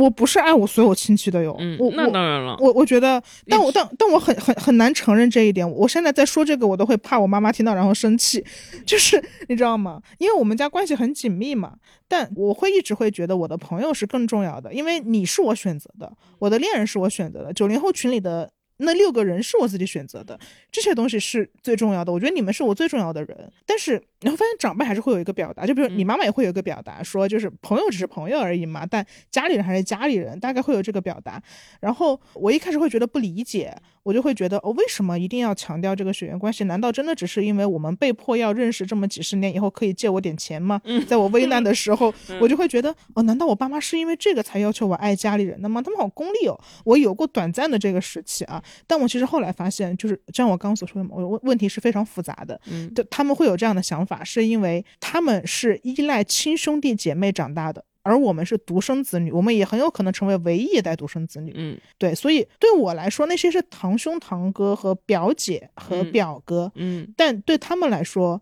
他们的亲兄弟姐妹那就真的是亲兄弟姐妹，就是真的是我们从小在一块玩儿，然后我们有既有感情基础，然后对方也会无条件的帮助你，一起，嗯。并且持之以恒的这一生都会把你放在很重要的位置，会帮助你。但我们没有嘛，嗯。所以我我想表达的就是，就是可能很多问题讲起来确实也是很复杂的，代际有代际的原因，嗯。那我们有我们的视角，嗯。对，所以呃，意识到大家处于不同的时代，很多时候也是可以消弭冲突和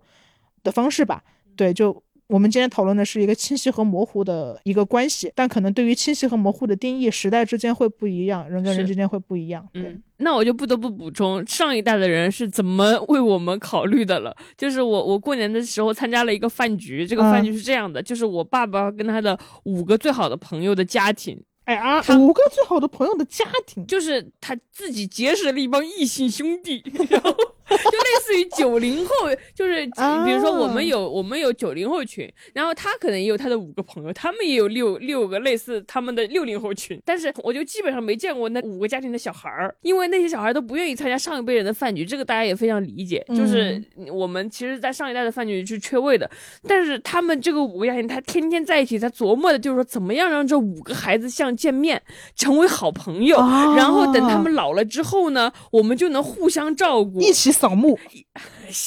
就是不仅是我们五个互相照顾，而且我们五个还能照顾这五个家庭。嗯就是因为孩子太少了，变成独生子女了，然后他们也没有什么经验，就是他们能想的经验就是。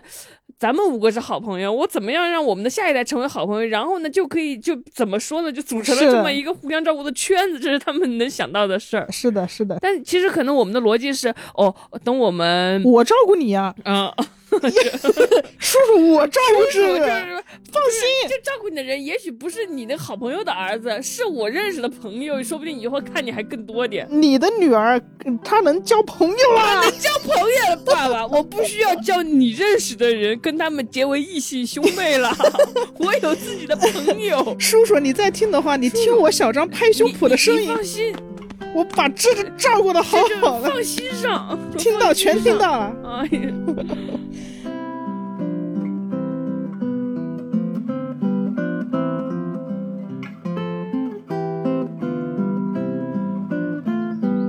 我们刚刚聊的都是潜规则，不管是人跟人的交往也好，还是我默认妈妈必须爱小孩也好，就你会发现我们刚刚聊的所有的东西，它都是以潜规则的形式出现在我们生活中的，就不会有一个人告诉你说你如果不爱你的小孩，你就有病，你必须爱小孩。就大家不会把话讲讲的这么清晰的，大家只会说我们会有母爱，母爱其实是一个很模糊的词语，嗯但这个模糊却重重的压倒了一批人，因为因为模糊才有空间，因为清晰的东西是很好被辩驳的。嗯，你想象一下，如果如果如果社会是这么说，他说你不爱你的孩子，你就有病，那这个我很好辩驳，任何人都可以发发现这里面的不对劲之处。我没病，我我就不爱，就我甚至还有点逆反心理，是吧？嗯我一定要不爱，就是或者怎么样。但是如果大家不是这么清晰的说，大家说母爱，你就会被这个模糊震慑住，嗯，而且怎么说呢？听着还挺，其实是一个是一个很温情的很温东西，情的东西，很温情，很舍美不。得，你又舍不得小宝宝，对，你就舍不得，就是这这这，咱们怎么说？这就要否定掉这么温暖的东西吗？对对对，那其实整个所有的印象，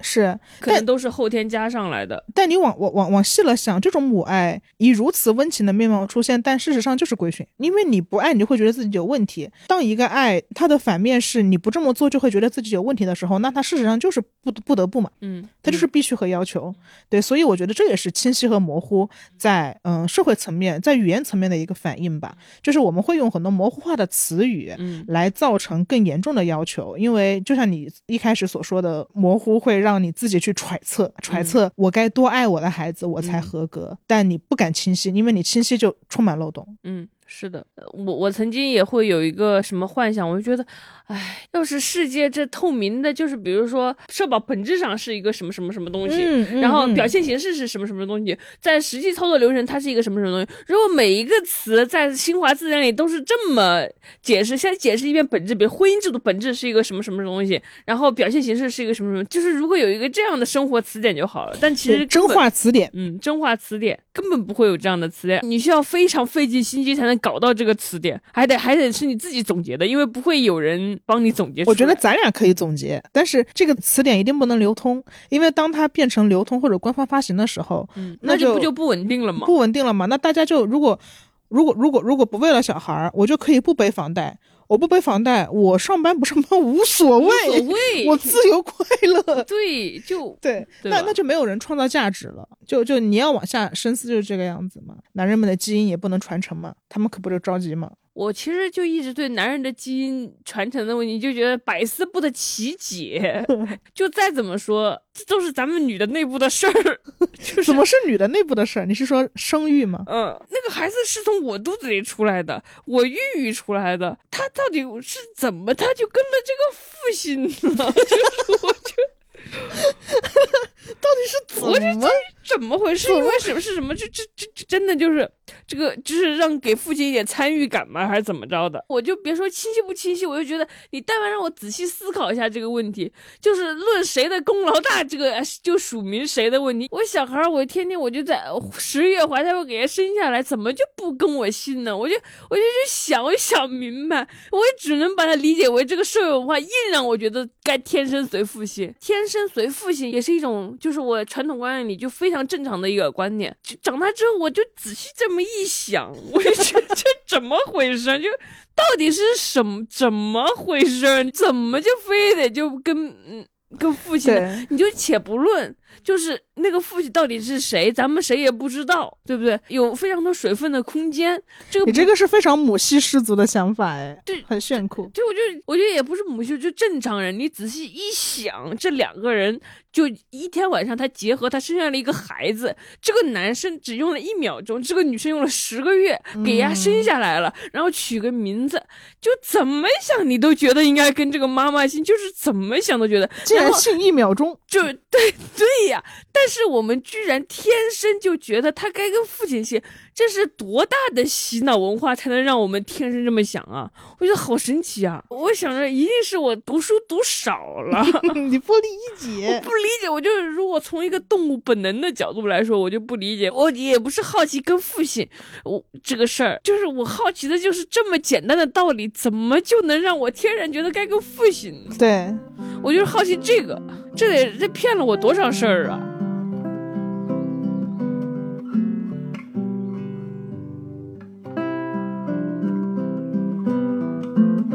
其实我觉得，我觉得在所有的这些东西之外，我我我自己还是有一个很好奇的东西，嗯就是那一句老鸡汤嘛，就是最大的英雄主义就是看清生活之后仍然热爱生活。嗯那我们现在至少看清了我们有清晰和不清晰的选择之后，我们要如何应对生活呢？比如说，我还是会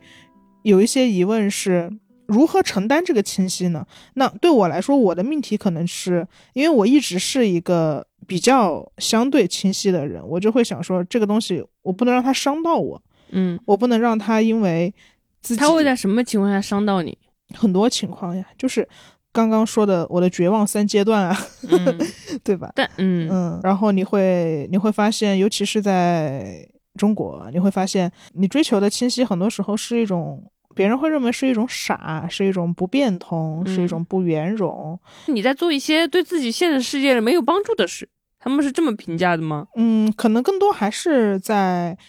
跟社会打交道的方面吧，就是总想把话说的特别明白，特别明白吧，就没有操作的空间，嗯没有操作的空间吧，就显得你很很没有世俗智慧。嗯我就是没有世俗智慧，我也觉得这个东西很难培养，培养它对我来说的损耗远远大于获得，嗯所以我也肉眼可见的不想培养。那你就要继续承担，在别人心中，你三十岁了仍然社会化程度低的这件事情。我觉得我的命题只是如何让我至少我要承担住别人对我的评价。嗯对你没有那么社会，那当人家说你不社会的时候，你就要承担住。嗯嗯，当人家说你怎么三十岁了还傻傻的的时候，你就不要太难受，因为你可能就是就是一个不适应的人，对你要觉得而不适应的这个社会化的人没有什么错。没有错，并且可能没有问题。然而且我我仍然觉得，我觉得我爸给了我一些信心嘛。他如此的不社会化，但他也度过了很有意义的一生。我觉得我也可以，就是我选择了不社会化，然后我会让渡和放弃掉很多。你本可以飞得更高，如果你情商够高更高，就是那些东西，嗯就是我我不要那些东西，但我也可以在别的方面来努努力，来来度过一个也相对不错的一生。比如说，我是不是可以更努力的创作呢？我是不是可以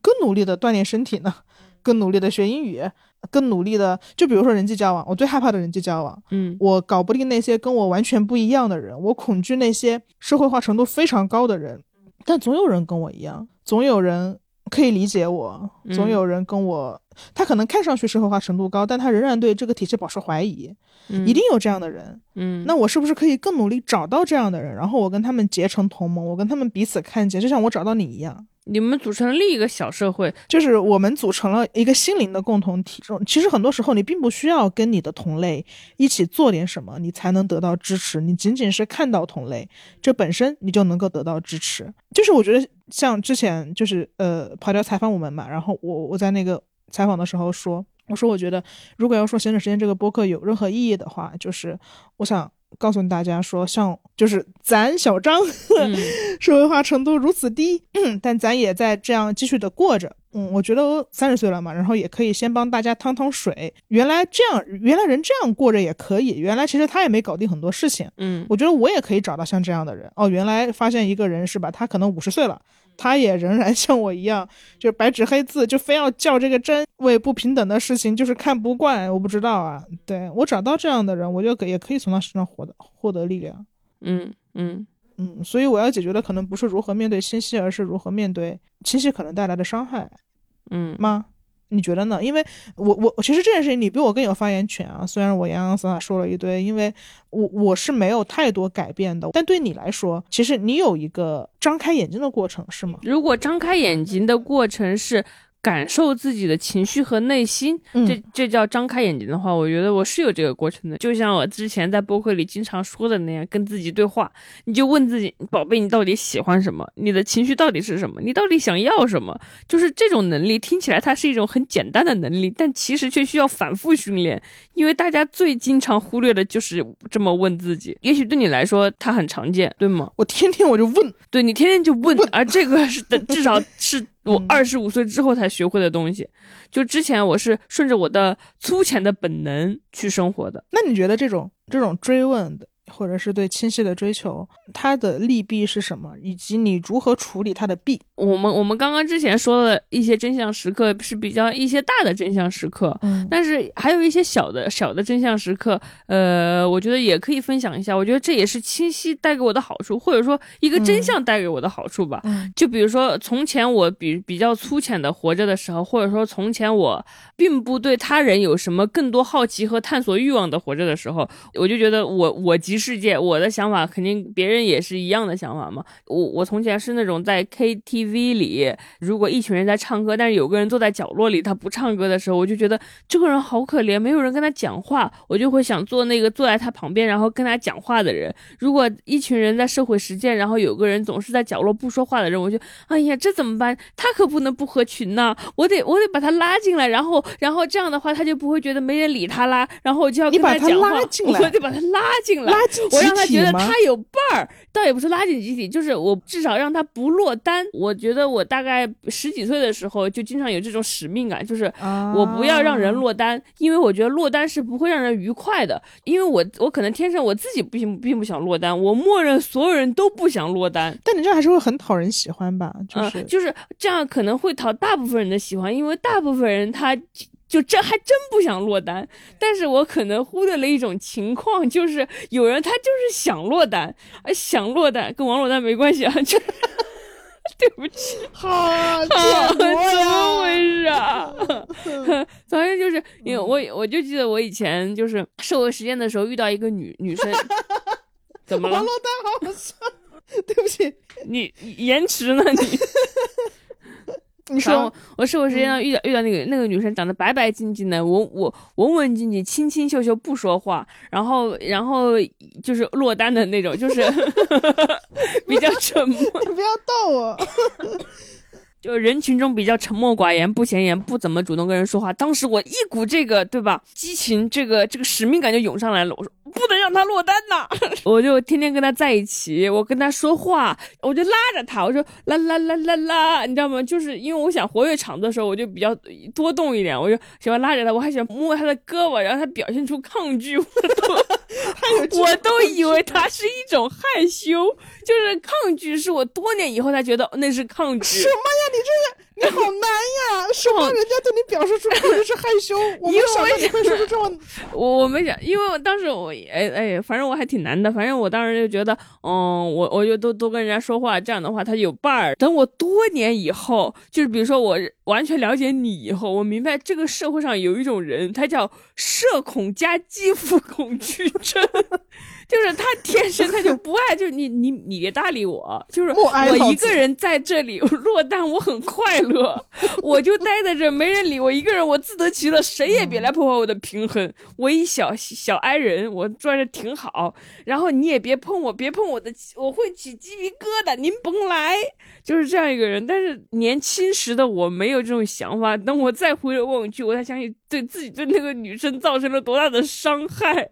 就是那我就是一个太呃，我就是一个强行触碰肌肤恐惧症，还把他强行就是拉他来热闹的这么一个人。其实他并不需要这种东西，他也许是困扰的。所以我就觉得，哦，你发现世界上就是有跟你不一样的人存在，这个事件只是一个很小的例子，还有非常非常多的例子。这个这个我觉得也算是一个小小真相的一部分。你得明白，世界上不是只有你这样的人，不是只有你这这种价值观，不是只有你这种观念。就是有其他这样的人，你得了解这些东西的话，至少你能不伤害别人。我清晰的意识到世界上有一种人是有另一种想法或另一种观念的时候，我会更加容易尊重他们。但如果我连这个我都不知道，我根本就不知道怎么尊重他们。就是我想尊重，但是我尊重别人的方式是不让人落单，但其实人家想要的尊重是让我落单吧。嗯嗯嗯，这种感觉，这个清晰。嗯我觉得你是清晰的发现了一个真相吧，然后这件事情是你以前都没有想到过的可能性，嗯。你开启了和你不一样的人，然后还有还有一个例子是，也是最近发生的，嗯就是我跟我同事出去玩，可以算是我的领导，我的上级吧，我的上级领导出去玩，上级领导包了一个很大的别墅，还邀请他的呃妈妈一起来玩了。嗯然后我们我们有有一天在一起玩的时候呢，呃，那个第二天我们就要离开这个地方退房了，然后领导不是带着他妈妈来嘛，他妈妈就要来收拾这个民宿，然后领导就跟他妈妈说：“你别收拾，明天就有人来收拾。这个民宿是我们付了清洁费，什么什么东西的。”但他妈妈坚持要收拾，然后领导先跟我们玩了一会儿，但我能察觉到他在跟我们玩的时候心不在焉，还是一直在关注妈妈这边的情况，然后听着他妈妈在跟别人讨论说怎么收拾这件事儿，妈妈是为什么想要收拾呢？就是一种。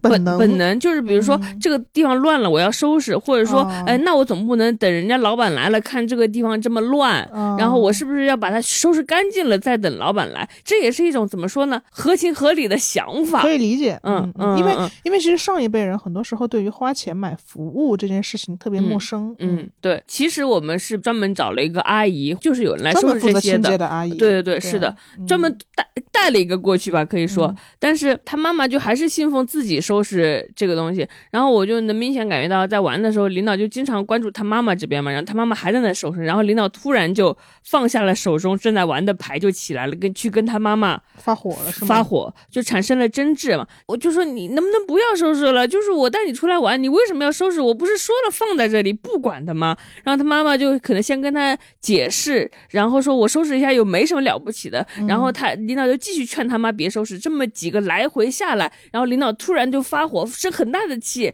就是。他都无法控制自己的声音，就是说为什么你总是我就说了，就是你你到底在那我先打电话给给那个民宿的人来，我看他到底收不收拾，为什么就非得让你收拾？我看他敢不敢骂我。总而言之，就是一个语无伦次的发泄情绪的状态。嗯嗯嗯，我觉得我当时我非常平静的接受了他的发泄，我我就觉得非常非常的理解这种处境，我就觉得他这次生气一定不是只针对妈妈这次的行为，一定是他的就是呃人生成长过程中，他经历了很多个瞬间都发生了类似的争执，而妈妈没有一次听他的，就是他的意见可能从来没有被得到过尊重，就是他们各自有各自的行为方式，从来不想改变，而这些好好几年、好几年一直积压的情绪，到今天晚上爆发出来，就是这么一个结果。还有一种就是很长一段时间，这个女儿都是一个保护妈妈的角色，然后当她成长为终于能保护妈妈的一天的时候，她可能就会希望妈妈能不能哪怕在这个瞬间不要承担照顾者的角色了，嗯让我保，要不然我用什么办法来保护你呢？就不能给我一个这个机会吗？但是你没有给我这个机会，然后让我产生了一种失落和失落愤怒、失落感。无力，对，可能是这几种心理的叠加，让他做出了这个情绪激动的行为，并不是说这个人是一个无法控制好自己情绪的喜怒无常的人，嗯。因为无法控制好情绪和喜怒无常，这是两个简单的标签。是。我觉得就是从前的我会贴上这个标签，但是我现在觉得一切都它都是有原因的，而那个原因其实很值得让人理解或者甚至拥抱他。我就会想上去抱抱他说：“我理解你为什么发火，你为什么理解呢？也因为你告诉过我这件事。”因为我们之前在播客里聊过嘛，就是我我我说那个梅梅赛扣肉不管能放火不管是播客里聊过，还是私底下，你一直在告诉我类似的心理模式和行为逻辑，嗯所以我就自然而然的理解了这件事。就是如果不是认识你的话，也许我就还是会把它当成一个哦，这是一个。控制不好自己脾气的人会突然发火的人啦，但是当你跟我说了一些这些心理模式之后，我就不会再粗暴的给别人下定义了。嗯嗯嗯，这可能是清晰的一个好处，因为你你你就老问，你就老想，我老想，呃，这个这一切都是因为你是一个喜欢把事情搞明白，是因为你首先对自己清晰，你首先很想探索自己为什么会因为一块梅干菜扣肉跟妈妈吵这么大的架，你就非得想明白这个事儿，因为要想明白这个事儿，你就想了很多东西，或者学习了很多知识，或者花钱去咨询，或者花钱去好贵好咨贵，询好贵 好贵的东西，然后你还告诉我，让我也学到了这个东西，嗯。然后让我也更加理解别人，这个我觉得也算是清晰带来的好处吧。那这么一看，你的清晰也有好处，因为你的清晰帮你认识了母女关系。就是大家都说，如果你跟一个比较年长的父母一辈的人相处，就别想着指望着改变他们了。嗯，但是我觉得你在不断的认知这段关系，嗯，然后你给这段关系倾注了更多的理解。我觉得是相信他们有变成现代化的能力，嗯。就很多时候其实只是让他更理解我，我更理解他，嗯。理解为什么事情会发生，理解为什么我们会有这个情绪，然后也要信任你的妈妈有理解的能力。嗯，就是嗯。很多时候，可能我们都觉得他们不能够理解这些逻辑，不能够有这些充沛的情感，其实他们是可以的。嗯对，当然每个人的家庭都很复杂啊，就是也不一定会要互相理解。我觉得按你自己舒适的方式来，对我其实觉得你寻求的倒未必是互相理解，只是你开始理解这段母女关系，嗯就是这段母女关系它的暗礁到底是什么，它的矛盾点到底是什么，他们他为什么被塑造成了这种形状？你试图理解这段关系，你一开始追求的不是跟妈妈就是互相理解，你只是想搞搞清楚，更搞清楚母女关系一点。嗯为什么我们回到家没过几天就要就得吵架？这只是一个表象，大多数人就已经习惯了说，我跟我妈呀，我跟我妈就是回家的时候过过几天就会吵架，他们就是把这个段关系理解成这个程度。嗯因为当你当你习以为常的看待他的时候，他就真的就是你一辈子就是没过几天就吵架了。嗯但是至少我个人的经验，我还是会发现努力是有用的，你你试图理解是有用的，嗯，而且理理解理解妈妈性格的成因，理解你性格的成因对。对嗯对，吵架也是有用的。嗯我觉得自从上一次就是我们很早之前在播客里跟大家讲过，因为梅干塞克的事情吵架了之后，嗯，我觉得我妈从此之后非常尊重我的边界，嗯嗯，她放盐放多少都要问一下我，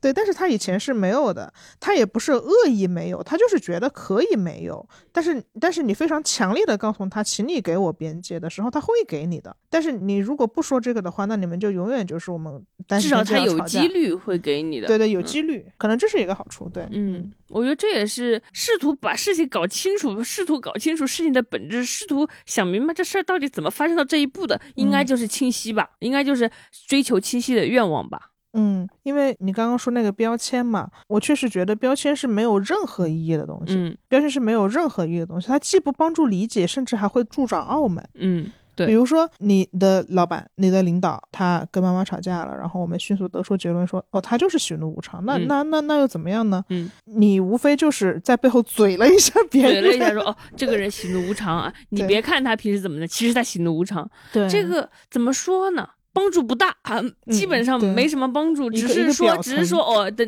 比如说你跟领导说话注意点，因为这个人喜怒无常，哪怕他在最最得意的时候，你跟他说话也得注意点，嗯因为他会喜怒无常，他说不定下一秒就翻脸了。这只是一个非常粗浅的结论，但这个对事情的真相是什么完全没帮助。虽然刚刚用领导举例子，感觉好像在摸索领导的心思，但不是这样的，他只是恰好是一个领导。你可以说成朋友，比如说你有一个喜怒无常的朋友，你一辈子，如如果你从来不曾想要了解过事情到底为什么发生，你可能一辈子拥有的就是一个喜怒无常的朋友。但当你试图了解过他为什么喜怒无常，你也许拥有的是一个你真正了解过的朋友。对，所以不要顺滑的接受所有的标签，前提是你对这个人有探索欲的话，你可以探索一下让标签形成的那些追溯的原因。是的，反过来讲的话，就是在什么时候可以摘掉摘掉这副眼镜，不要那么清晰的时候，就是你对这个人虽然没 没有什么恶意，但也没有什么探索欲的时候，嗯啊，然后你的精力又是有限的时候，嗯，我觉得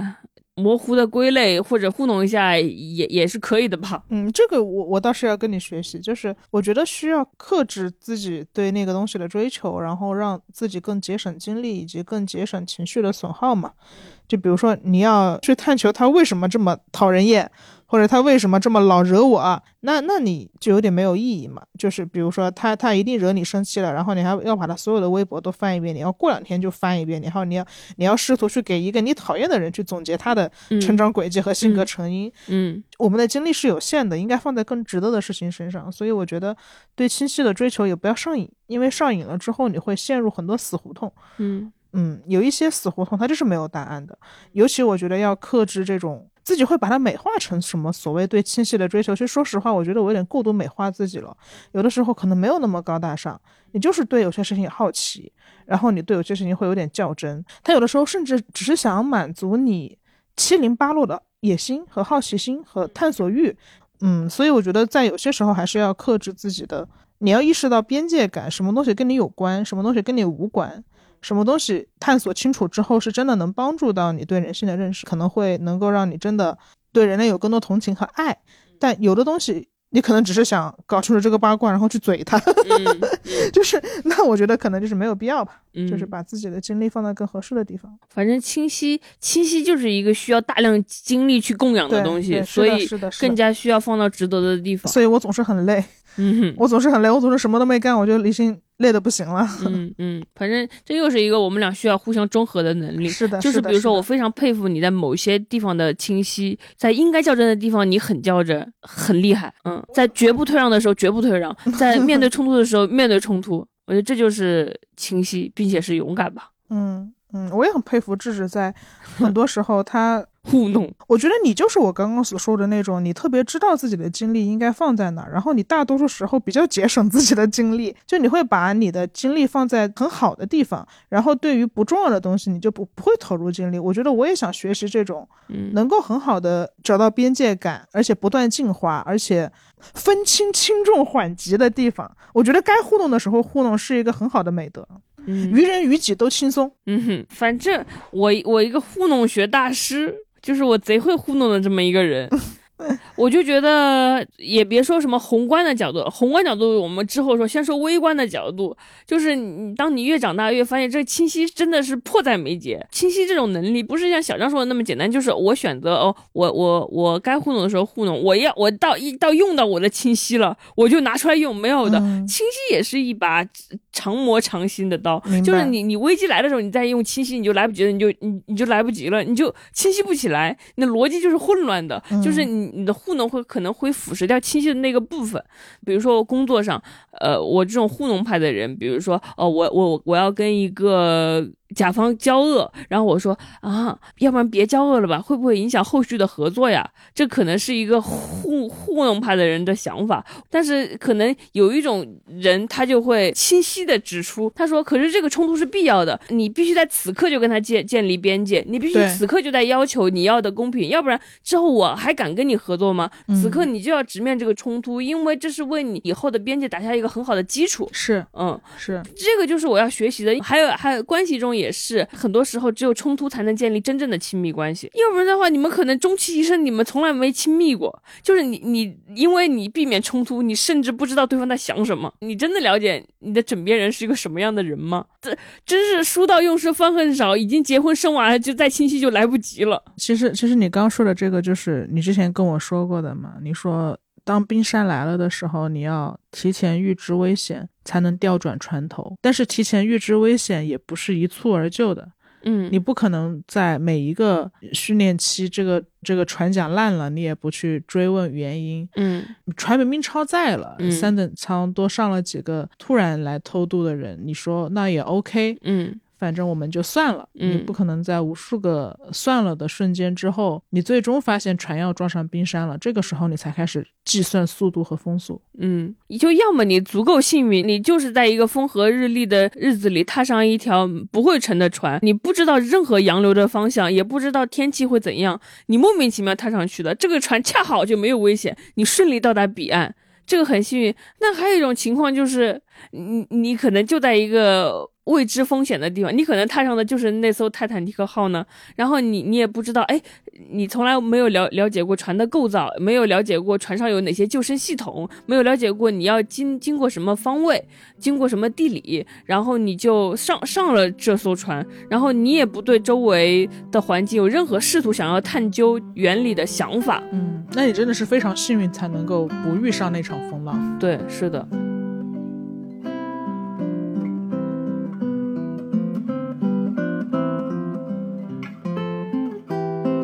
今天我们跟大家聊了聊关于清晰的话题嘛，然后其实我觉得聊下来，清晰分为两个层面。首先是我觉得概念上，你要清晰的看待周围的世界，然后发现它和你的理想可能不那么相符合的部分。嗯然后第二个层面是你要在行动中去探索出处理这种矛盾的办法。然后在这一整个先看见在行动的过程中呢，你其实也就通过看到世界而清晰的看到了自己，因为你终于看到了自己的需求、自己的恐惧和自己的欲望。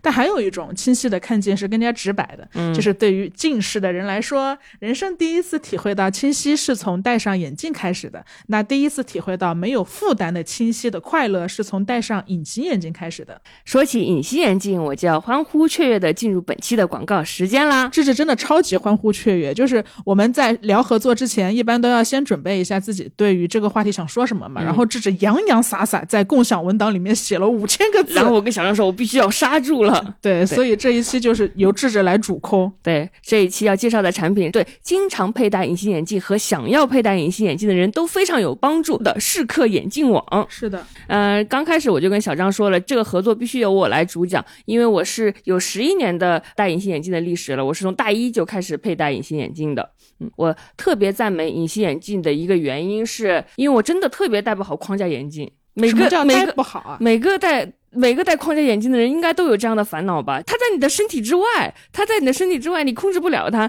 你可能在上个课做个眼保健操，哎，它就丢掉了。你把它放在哪里了？你没想到你把它放在屁股下面了，一屁股就把它压瘪了。然后你跑步的时候，它呲溜一下就滑走了。然后你从温暖的教室进入寒冷的夜晚的时候，胖，眼镜上起雾了。反正有各种各样的瞬间，让框架眼镜都显得很不方便。然后我又是个很丢三落四的人，我学生时代大概会丢掉十几二十副的眼镜，然后我又不敢经常跟爸妈讲，我又把眼镜弄丢了，我就只好带着一只腿的眼镜来听课。但是我觉得隐形眼镜就很好，它就待在你的眼眼睛里，你基本上不太会把你的隐形眼镜搞丢，你也不会一屁股把它做坏。可以说，因为隐形眼镜，我拥有了一部分自由，我的人生因为隐形眼镜变得很快乐，而且我特别喜欢炫技，特别喜欢在小张面前摘下和戴隐形眼镜炫技，就很真帅。的嗯真的，因为呃，隐形眼镜对我来说，我没有智智这么长的使用时间啊，它对我来说的场景其实相对低频一点。就呃，我会每周去打羽毛球嘛，就我会每周大概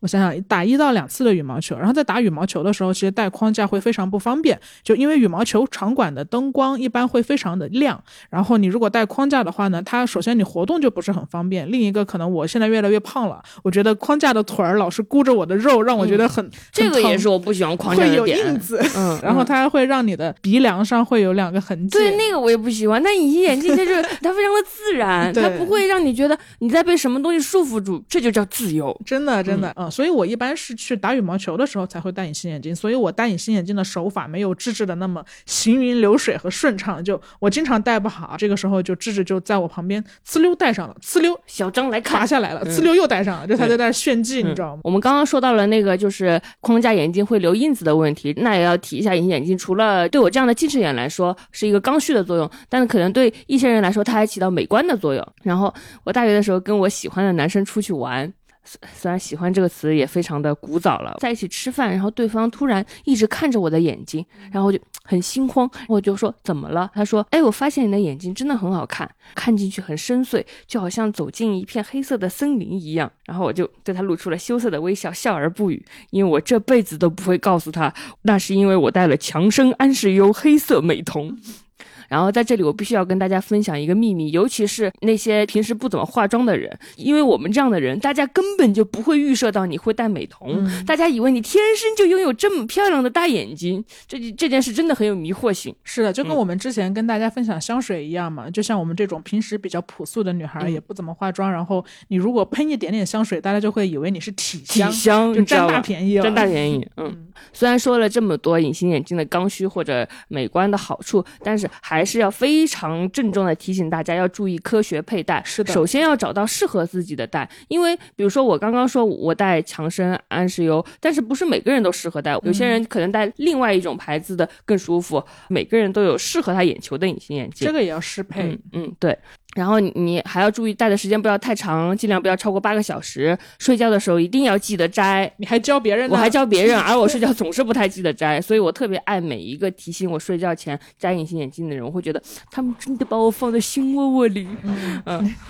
然后还要注意清洁嘛。虽然我跟大家提醒的我都没有做到，但是我用一种非常便捷的方法能做到一点点，就是我十一年来戴的都是日抛眼眼镜，它是一次性的，它不会让我把它放到一个护理液里，那我至少保证每一天我都戴的是干净的眼镜。我对自己的眼球能做的也就这些了。日抛的话，它可能就是比较费钱。比如说一九年我失业的时候，我也没有什么钱，我就戴不起日抛了。但是当我有钱的时候，我都会戴日抛。嗯、毕竟我现在也年近三十了，负担一个日抛还是负担得起的。毕竟你也不花钱买别的东西。毕竟我也不花钱买买包、买房什么，也没什么兴趣，戴个日抛还是可以的。但是如果大家是朴素的学生党，就不要学我。这些年戴日抛确实是一笔不不小的开支，我也不是个傻子，所以我都会选在隐形眼镜便宜的时候一次性囤很多货，这样就能戴好久，然后一次性也比较优惠划算嘛。所以我们这些经常要购买隐形眼镜的人，平时也要关注正规但是打折力度大的平台，也就是今天要跟大家推荐的适客眼镜网。对，因为隐形眼镜不光是一个让你更美观或者是更便捷的一个辅助性的东西，它是正儿八经的第三类医疗器械。嗯，那适客其实是首批获得国家颁发的线上渠道销售资质的正规平台，而且适客已经在隐形眼镜行业做了十三年了，